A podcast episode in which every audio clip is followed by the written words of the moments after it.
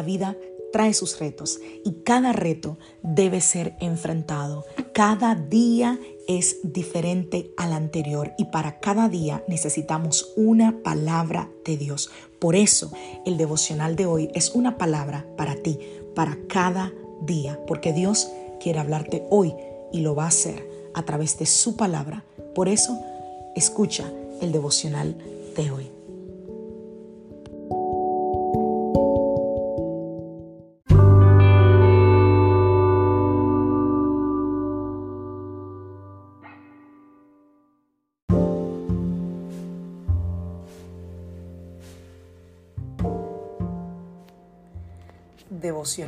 Del día de hoy.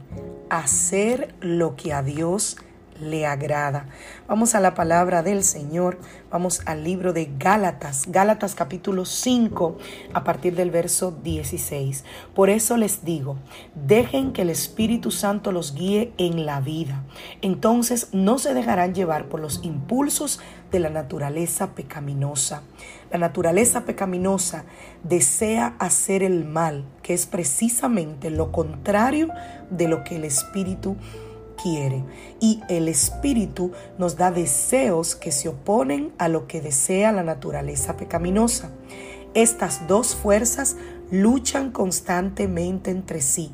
Entonces ustedes no son libres para llevar a cabo sus buenas intenciones. Ay, ay, ay.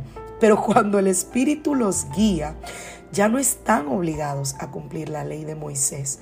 Cuando ustedes siguen los deseos de la naturaleza pecaminosa, los resultados son más que claros. Inmoralidad sexual, impureza, pasiones sensuales, idolatría, hechicería, hostilidad, peleas, celos, arrebatos de furia, ambición egoísta, discordias, divisiones, envidias, borracheras, fiestas desenfrenadas y otros pecados parecidos.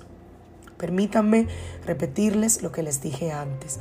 Cualquiera que lleve esa clase de vida no heredará el reino de Dios. En cambio, la clase de fruto que el Espíritu produce en nuestra vida es amor, alegría, paz, paciencia, gentileza, bondad, fidelidad, humildad y control propio.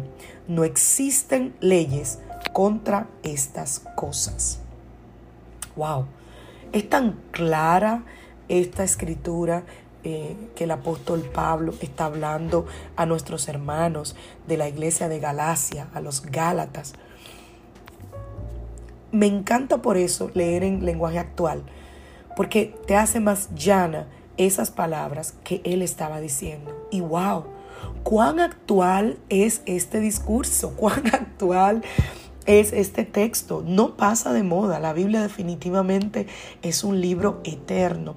La palabra de Dios es un libro eterno. Porque el apóstol está hablando allí de que si nosotros nos dejamos llevar por la naturaleza pecaminosa, y lo hablábamos el miércoles también en el devoción, en, en, el estudio bíblico, nosotros viviremos una vida que no agrada al Señor si vivimos para la carne.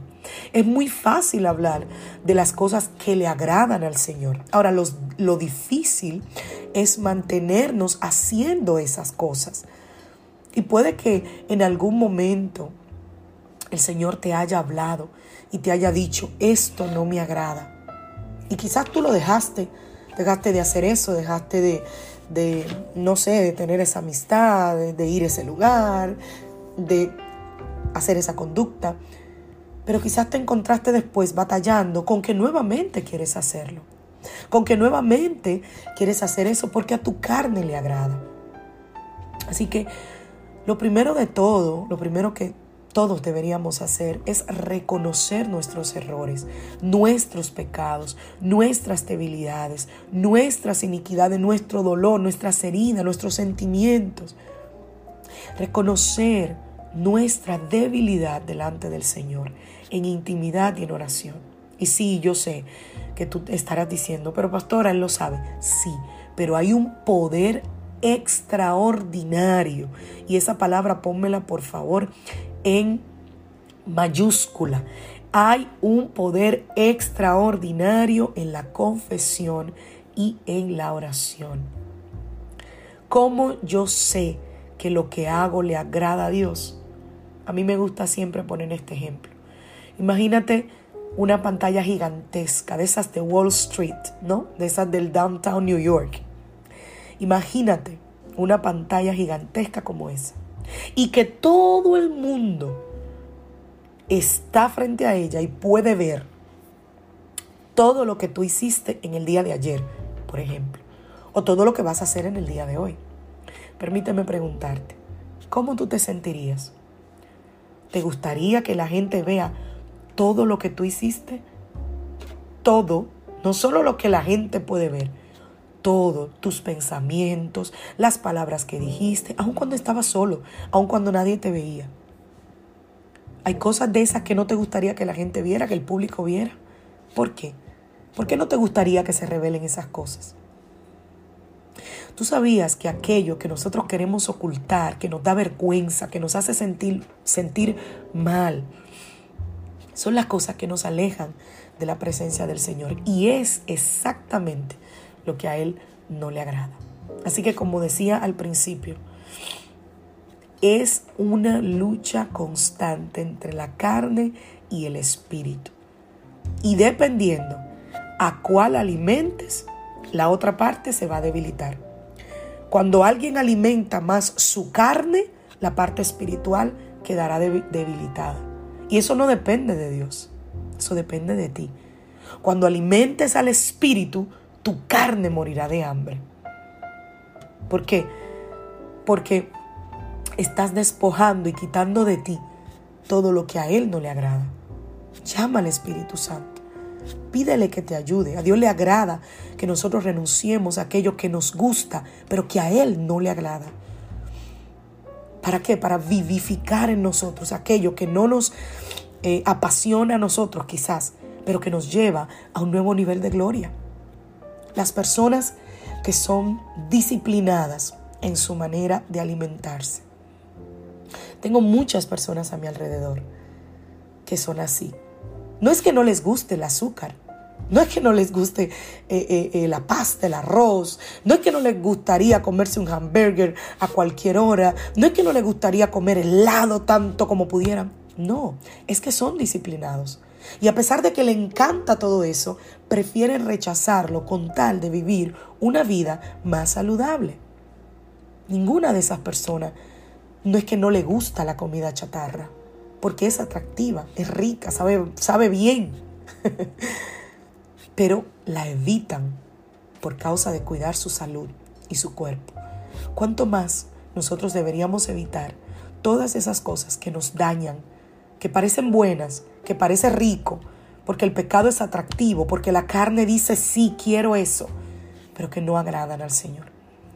Por eso la Biblia dice que nos despojemos del viejo hombre, que no traigamos a memoria las cosas pasadas, que la carne es contra el espíritu y el espíritu contra la carne, que no nos dejemos engañar, hermano, hermana, amigo.